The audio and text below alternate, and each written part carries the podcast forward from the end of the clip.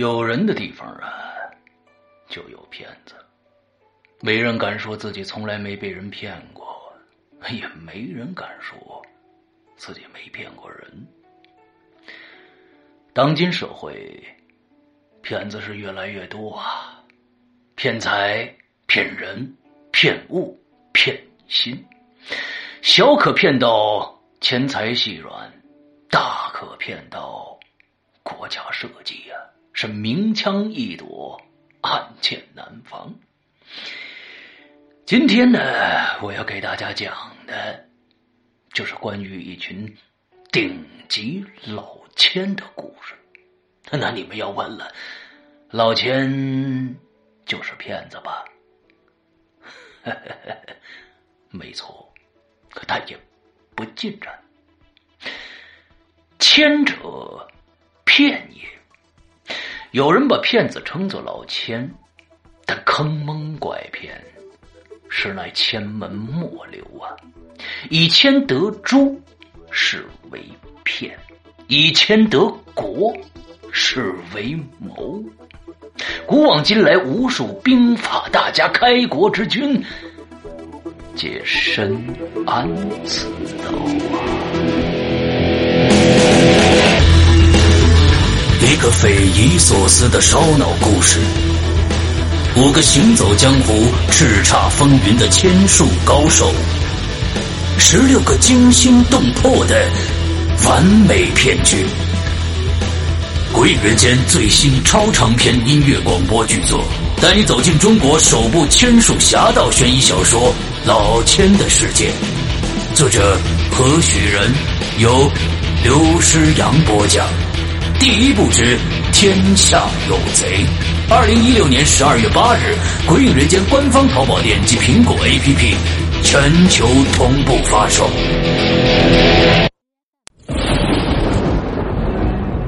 恐惧由心而发，鬼魅由眼而生。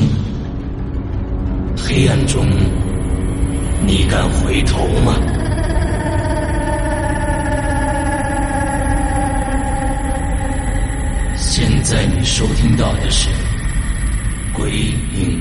间》奇案，作者周德东，由刘诗阳播讲，第一集。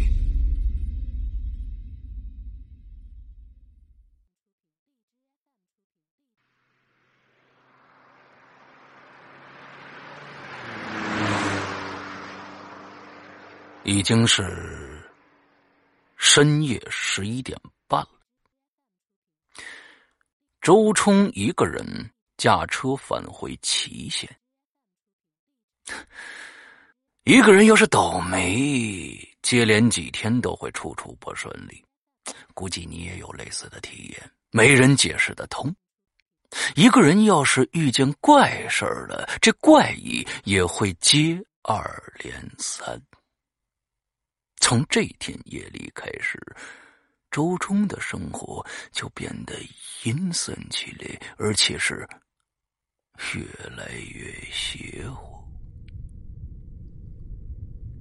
车轮下是一条沙土道，如今呢已经不多见了，坑坑洼洼的，再高档的车也跑不起来。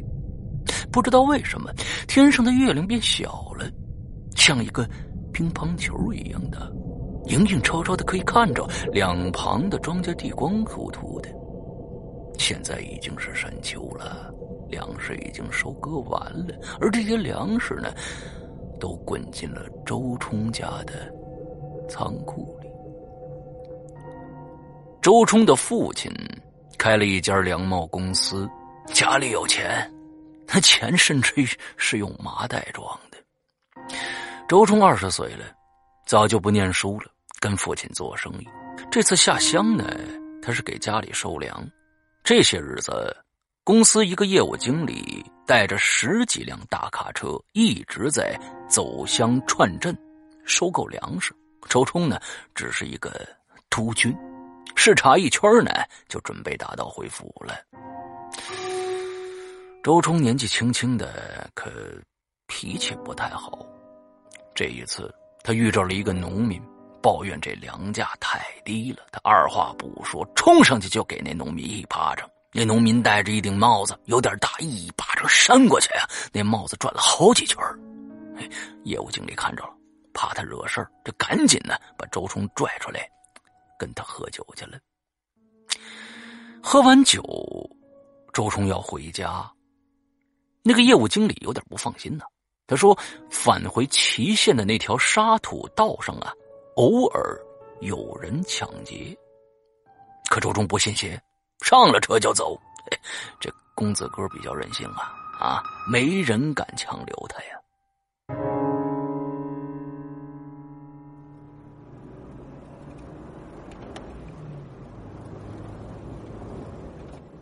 回去的路上，这开始的时候啊，似乎没什么异常。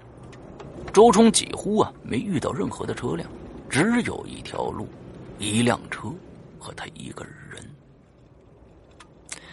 走着走着，周冲就感到有点不对劲了。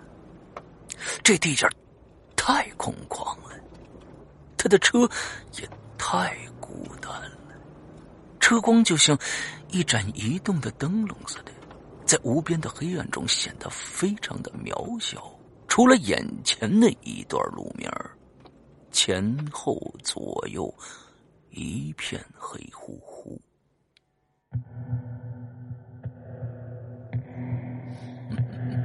接着，路面上就出现了一个怪东西。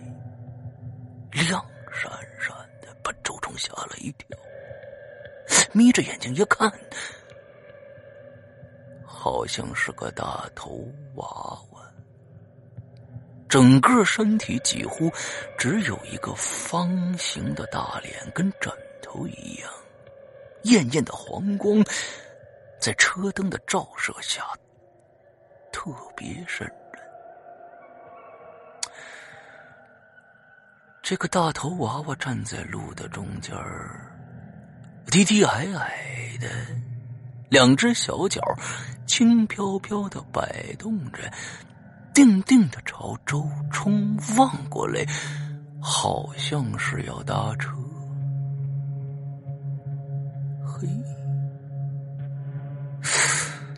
谁他妈把孩子丢在这荒郊野外了呢？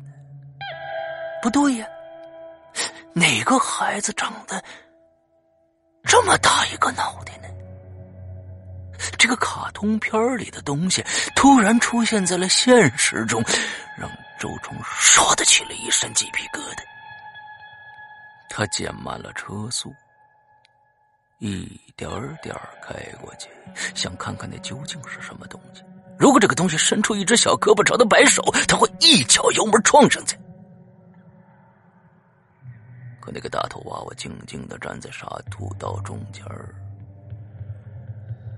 没有任何举动，只是挡着路。周冲无法通行。随着距离越来越短，周冲终于看清楚了，那是一种塑料玩具，里边充着氢气。孩子们呢，用线绳牵在手里。这是一个美国卡通片里的海绵宝宝，一对圆眼珠，两颗大白牙。这也许是那个孩子坐车经过这儿，不小心让他挣脱了线绳飞走了。后来呢，它里边的氢气是越来越少，又一点点落下来。正巧此时此刻，落在路中间周冲把车停下来了，仔细观察前面这个东西，他感觉不对了。如果氢气再多一点的话，这东西就飞起来了。如果氢气再少一点，它就会躺下来。可是它的氢气不多不少，正好让它飘在地面上。两只悬吊的小脚若即若离的挨着沙土，好像在路上徘徊着。这这个细节不太好描述，不知道我说清楚了没有？天地这么大，这东西怎么就偏偏落在路中间了呢？这事儿太蹊跷了。当然，也有另外一种可能，这是有人故意制造的效果，骗司机下车，然后从暗处冲出来实施抢劫。周冲赶忙朝两边的壕沟看了看，黑乎乎的，没发现人影。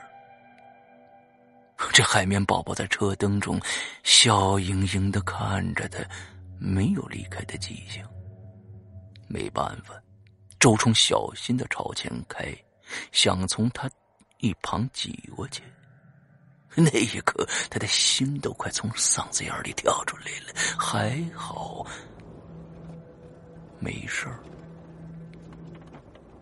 开过去以后，周冲回头看了看，不知道是不是因为车体带动了风。那海绵宝宝竟然把脸转过来了，继续正正当当的朝着周冲的方向望过来。这一下子，周冲吓了一大跳，赶紧把车开起来，朝前冲了出去。如果这只海绵宝宝再次出现在路的中央，他非疯掉不可。可海绵宝宝没有再次出现。不过开出去几公里之后，他就接到了一条短信，是他的女朋友杨小环发来的，上面写着：“你在哪儿啊？想见你一面，明天我就走了。”杨小环呢，算是周冲的秘密女友。周冲想，他要走了，他要去哪儿呢？周冲赶紧给他打电话，可电话关机了。没电了吗？他只好给他又发了一条短信，说：“我半夜才能到家，那个时候你出得来吗？”短信发过去之后，过了几分钟，他的手机又响了，又是杨小环发来的短信，上面写着：“你快点啊，不然就见不着了。”周冲又把电话打过去，还是关机。这丫头搞什么鬼呀？接着，周冲又给杨小环发短信说：“你要去哪儿啊？”几分钟之后，短信又来了，写着一句莫名其妙的话：“一条西北是人道啊！”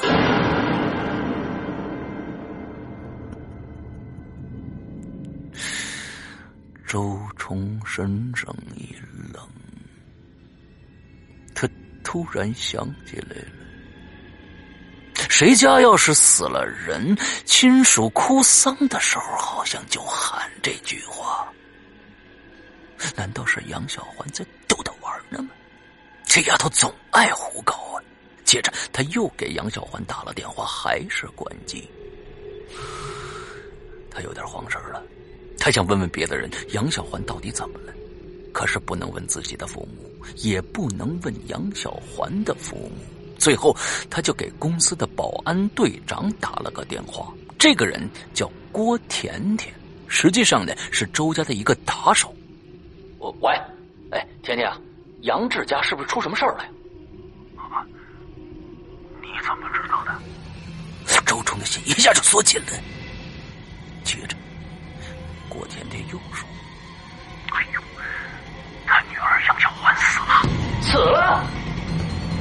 你他妈听谁说的？真的，好像是煤气中毒，死两天了，明天火化呀。周冲一脚急刹车踩下去，身体结结实实就撞在方向盘上，又弹回来了。接着车就熄火了。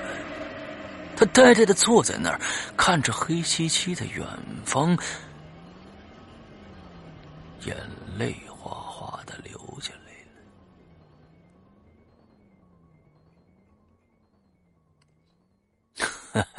杨小环死了，好吧，那咱们来说说这个杨小环。杨小环这个人呢，胆子非常小，他呀，最怕做噩梦。对于他来说，这噩梦就像三 D 恐怖电影，每次惊醒之后呢，满身冒冷汗呢。因此，他在睡觉之前总要祈祷一番，什么天灵灵地灵灵，老天爷保佑我做美梦。可今天晚上，他没有祈祷，不过他也绝对不会做噩梦了。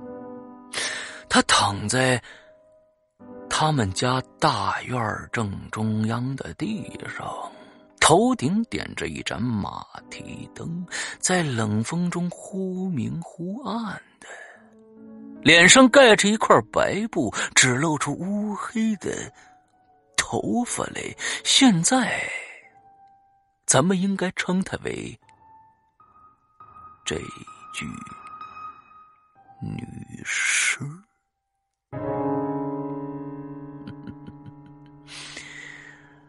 这个世界的表面太嘈杂了，淹没了来自他深处的一种声音。什么声音的？类似定时炸弹。那是时间的脚步的声音。哒哒哒哒哒哒。现在，他来到了。腊七的前一天，老天阴着脸，小风就像刀子似的。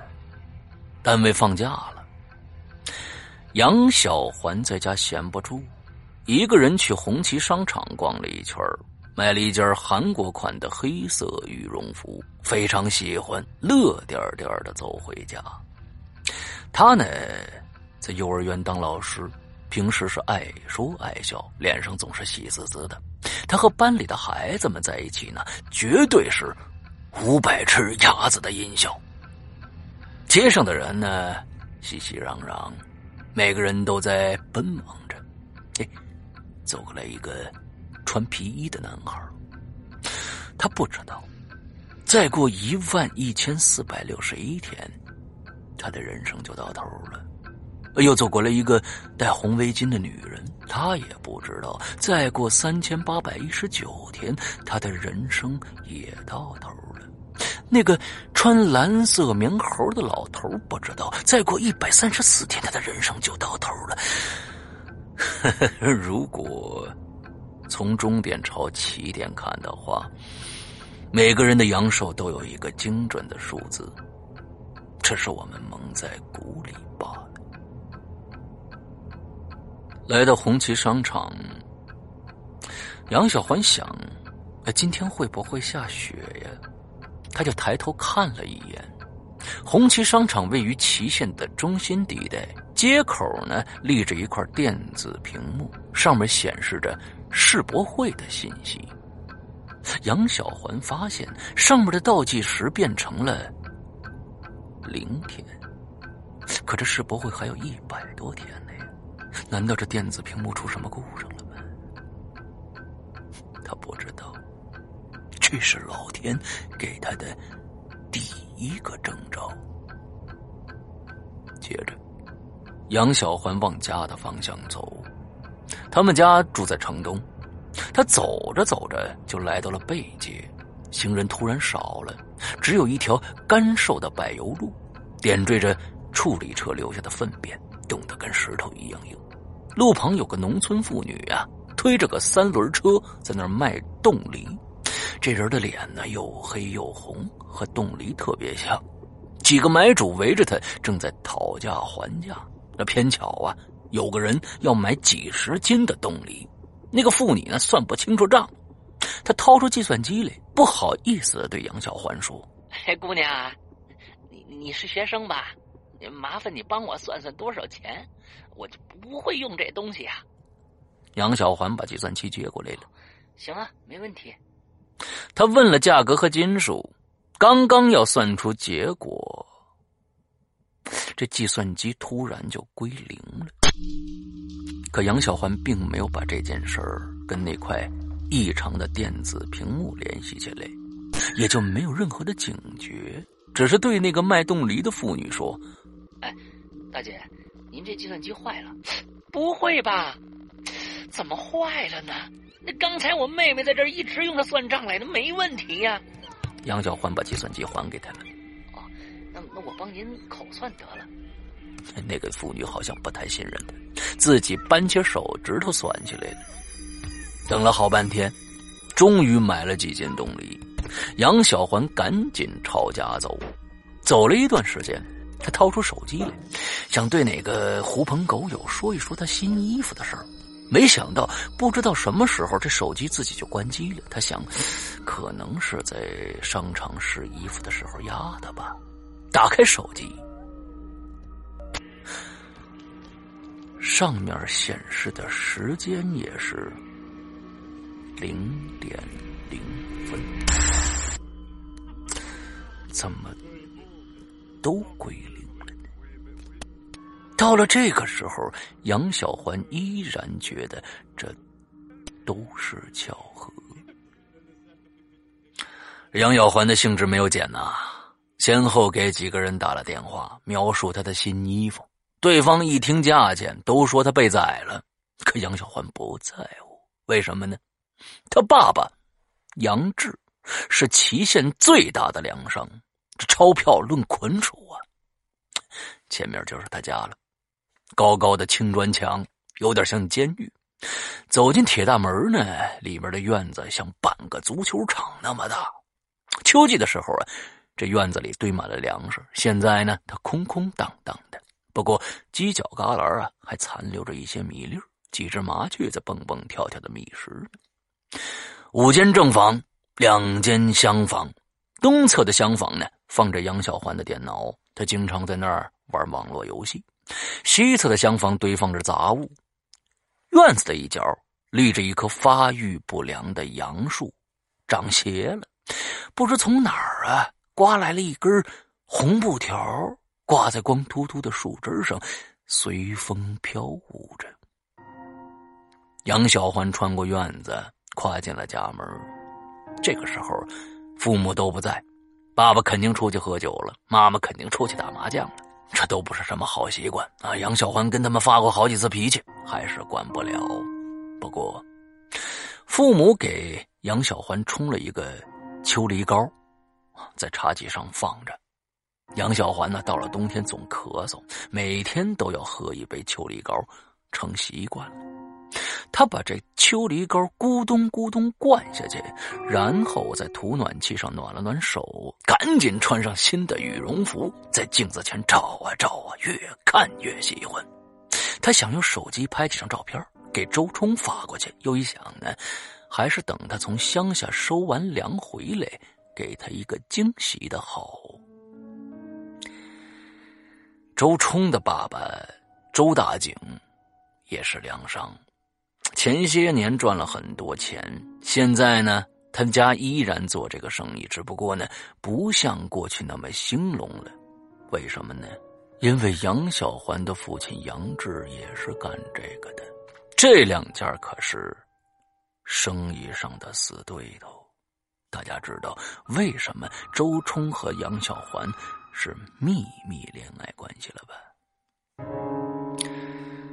该吃晚饭了，还是不见父亲的影儿。朝窗外看去，挂在杨树上那根红布条已经垂下来了，看来风已经停了。杨小环脱掉新衣服，挂在衣柜上，去了卫生间。他打算洗个澡，然后呢，打电话叫快餐。打开淋浴器的开关，温热的水冲到冰凉的身上是舒服极了。可杨小环没注意到，那淋浴器上的水温显示是零度。杨小环闭着眼睛享受着这种舒适，可他没想到，这眼睛一闭，他可就再也睁不开了。